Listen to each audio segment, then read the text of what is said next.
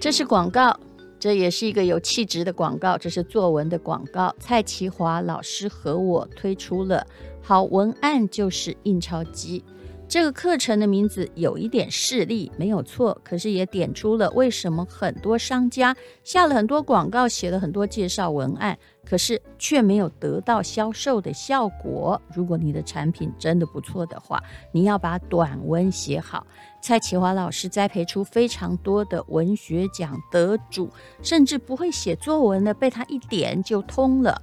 如果你想要不被 IT 取代，那就要写出打动人心的短文。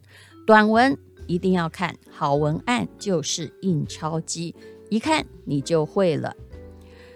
会写文章是一个扭转人生的方法，也是一个自我转变人生的按钮。我下的其实全是苦功，但是蔡其华老师教你的就是套路。他是我认为全台湾最会教作文的蔡其华老师了。那么还有另外一个课程呢，也就是说要通过考试，通过考试叫做轻轻松松满级分呢。那每次联考的最高分，或者是国考的最高分，都不是最优秀的作文，而是让评审老师觉得啊，你懂得那个路数的作文。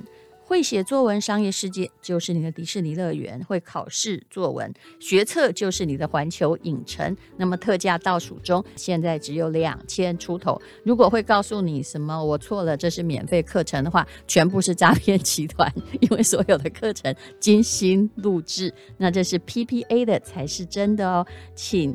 看资讯栏的连接。目前，如果刚好你也需要好文案，而你的孩子也需要满级分的话，两个课程还有优惠，请看资讯栏的连接。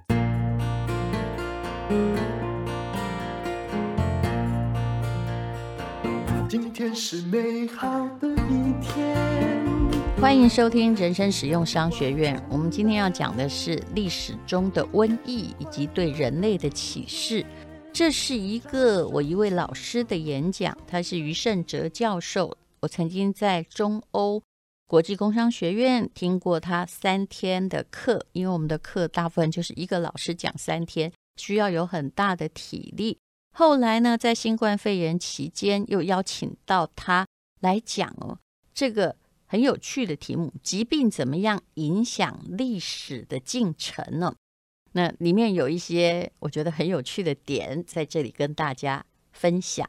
那当时他就是这么说，其实这也是很多医生的看法啦，也就是很多病毒刚开始很猛，但是呢，呃，后来的致死率一定会下降。为什么？因为你要活，病毒也要活啊，他把每个人都搞死了，那么他就缺乏宿主嘛，那他就会慢慢的被消灭，对不对？那后来呢，它就变成传染力很强，致死率下降。所有的病毒在历史中发生的几乎一模一样。那么我们现在就来看一下，一个历史学家怎么样在讲历史中的瘟疫，也就是我们现在说的病毒传染病了。他说呢，其实哈，原始社会因为只有部落跟部落，那两个部落之间可能会打来打去的，但基本上隔得比较远，失去交流，人口稀少，所以传染病比较不容易传播。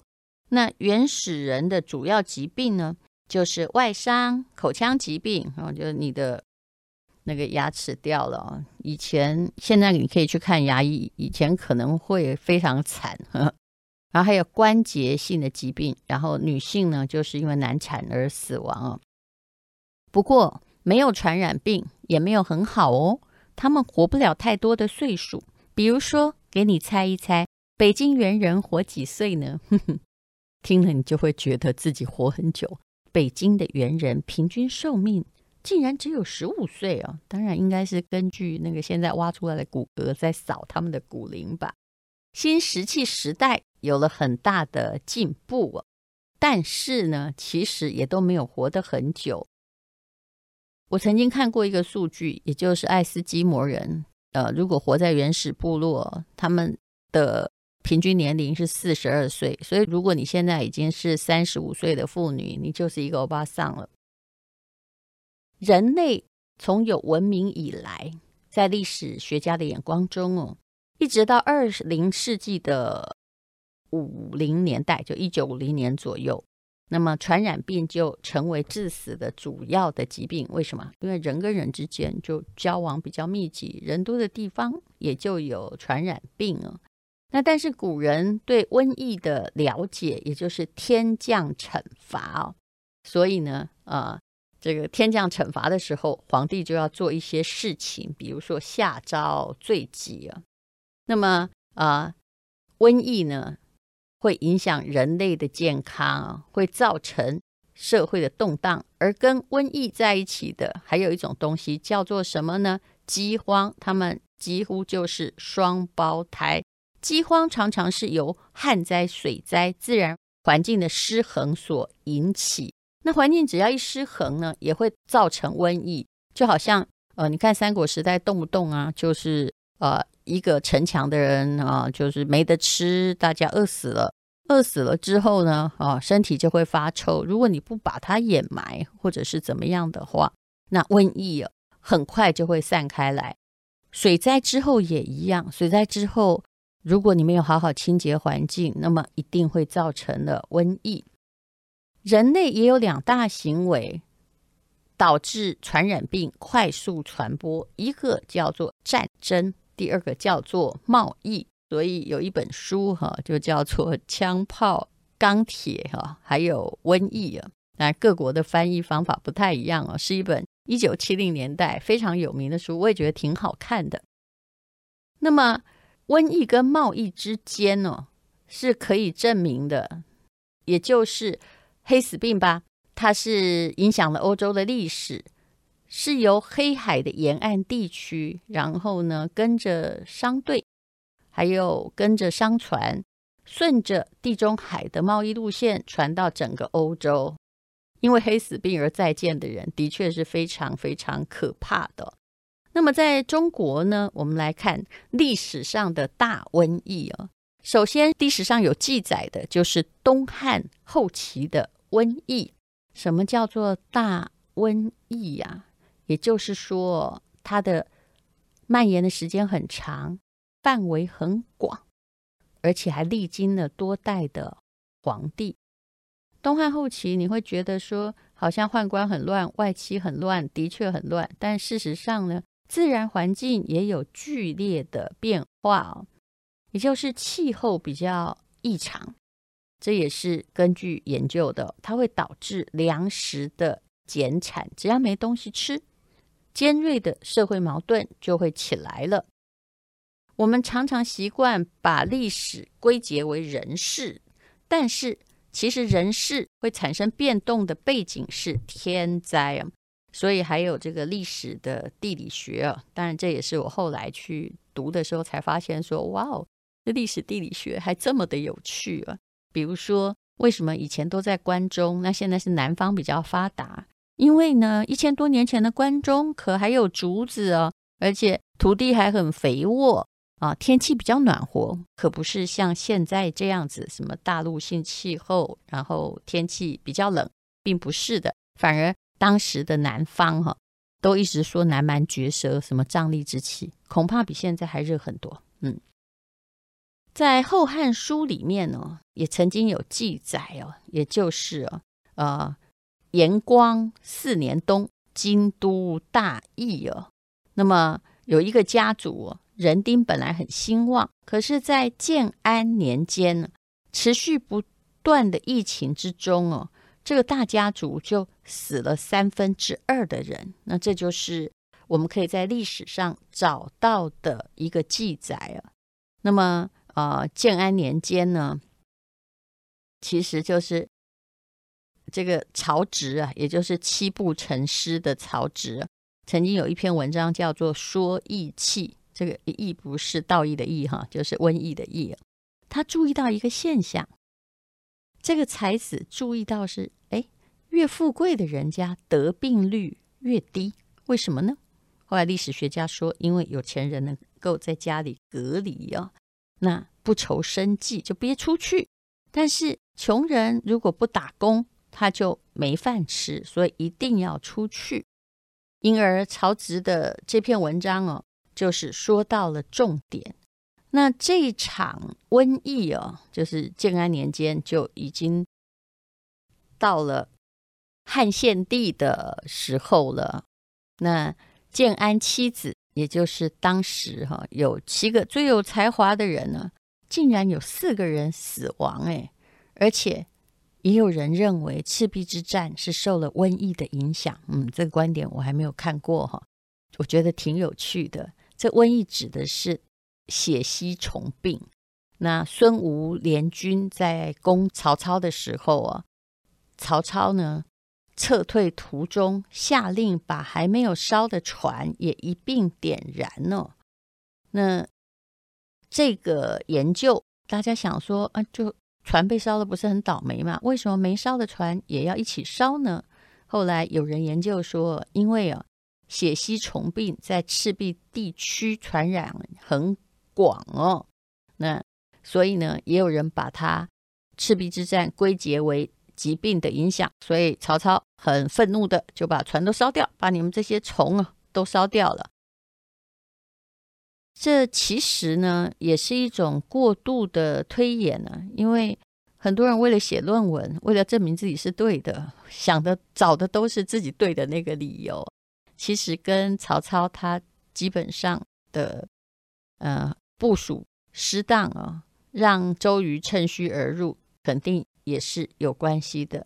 那不过无论如何呢，你可以从很多的行为中看到，影响人类的并不是什么政策上的问题，背后还有天灾，还有瘟疫。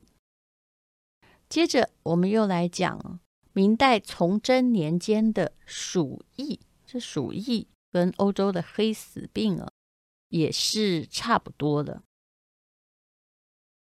明代的后期，在华北的人口已经非常的密集，那么人口流动很多，而且人口数增加。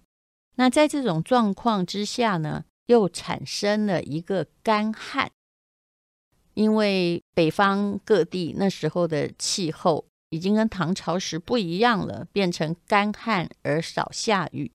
在干旱的状况之下，也有人研究那些老鼠啊、啮齿动物的觅食性迁移也会大大的加强，然后人跟老鼠的接触率增加哦，所以呢，就变成了万历年间还有明朝崇祯年间的华北两次鼠疫的大流行。那么死亡人数有多少人呢？其实也可能上达百万之多。那又遇到了干旱，粮食欠收，于是呢就会有农民起义啊。那你也知道，明朝其实不是灭在清朝的手上，是灭在农民起义的手上，然后清朝才趁虚而入，所以。崇祯当然他有很大的人格的缺陷，而且明朝到他手里也差不多了啦。那再加上鼠疫，加上天灾，人民没饭吃，就算他有心来整治国家，他也无力回天了。所以，我们看历史的时候，总是把眼睛放在人事上。可是，如果你可以综合全局来看的话，气候这件事情常常对人类的历史进程产生了重大的影响，只不过，哎，古人都会把它放在人治上。其实我们也是啦，我们都觉得是不是皇帝昏庸啊？当然，昏庸也有它很重要的原因啊。只要你一昏庸，你遇到了气候的变化，你的百姓就会没饭吃，也不懂得要从有东西吃的地方。把它运到没东西吃的地方，那么农民起义就会开始了。接着我们要讲到天花哦，其实天花以前真是一个致死性的疾病，那么现在人类世界已经宣布没有这个病了，已经被消灭了。法王路易十五是死于天花的，然后呢，这美国国父华盛顿因为感染过天花。脸上也留着麻子，其实啊，在晋朝有一个道士兼医生葛洪，在他写的书里面已经描写了天花。他当然还不知道这是病毒引起的疾病啊，但是就他所描写的症状啊，他成为世界上最早去写天花的医生呢。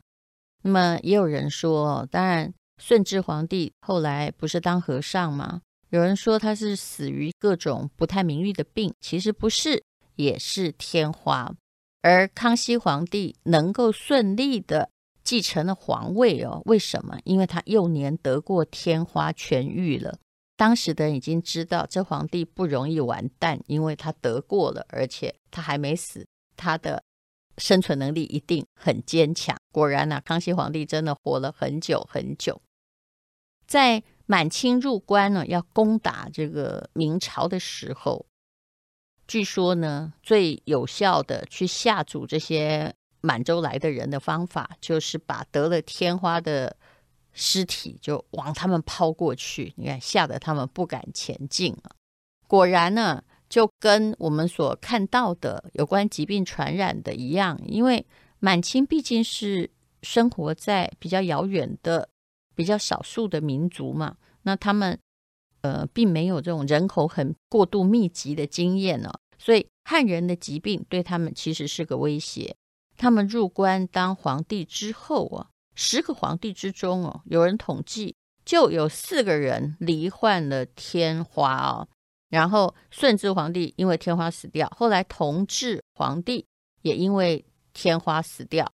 所以呢，那个康熙啊，还有咸丰，虽然从天花中好了，真是真命天子，可是啊，脸上啊还有麻子当印记哦。那后来呢，你看康熙的画像，当然不敢去把他脸上的斑全部的都画出来，所以显然呢，得过天花也很难是个帅哥。其实我从很多的古籍当中就可以发现，以前的人还真的蛮会种豆的。他种豆不是像后来一样，哎，在我们的手臂上面画一个叉叉哦。他们有好几种方法。第一个呢，就叫做用衣服，也就是把得过天花的小孩的内衣拿来给健康的小孩穿。那第二个呢，是就是用那个脓疮的浆啊，用棉花沾染了之后，塞到了那个健康人的鼻孔。就是诱发他的低度的天花反应。不过啊，这两种都有一点危险。万一他免疫力比较不好哦，那个强度就是本来没感染却感染了，没有办法控制。还有一种叫做汗苗法，也就是把这个痊愈期间的天花患者，因为他快好了，他脱落的痂拿来磨成粉，吹入被接种者的鼻孔，感觉有点恶心，对不对？还有一种叫做水苗法，也就是也是把那个痂用水，然后去碾它，哦，就变成一种奇怪的浆汁。调和好之后，也是用棉花沾染了，放在鼻腔里面哦。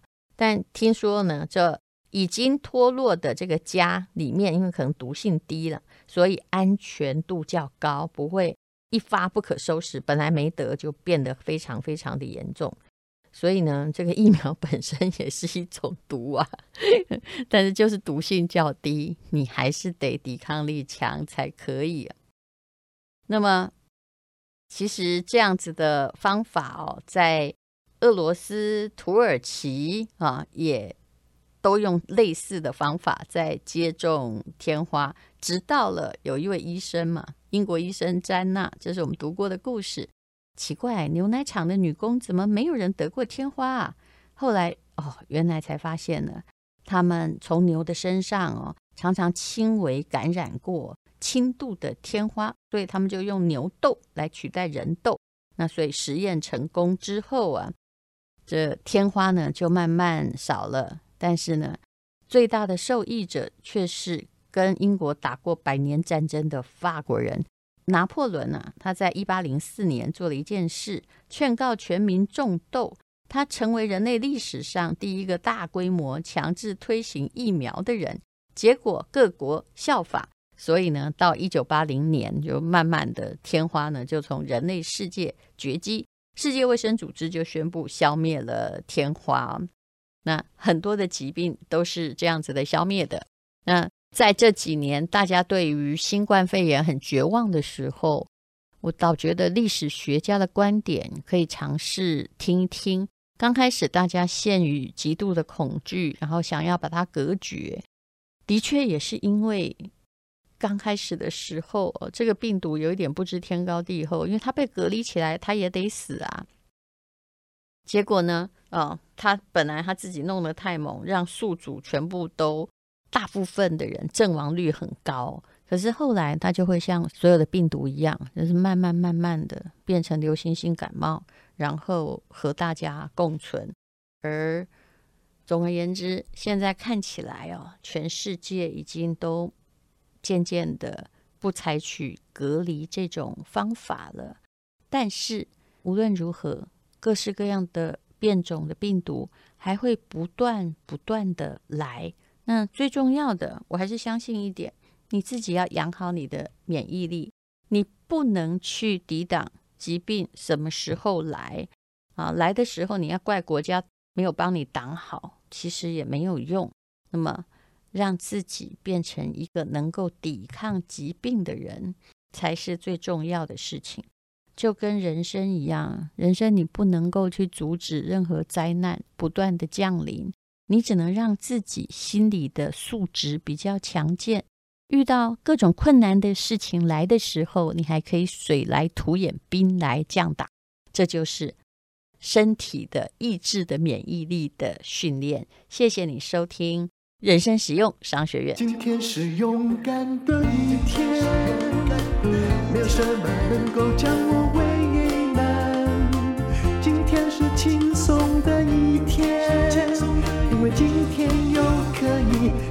天又可以好好吃个饭，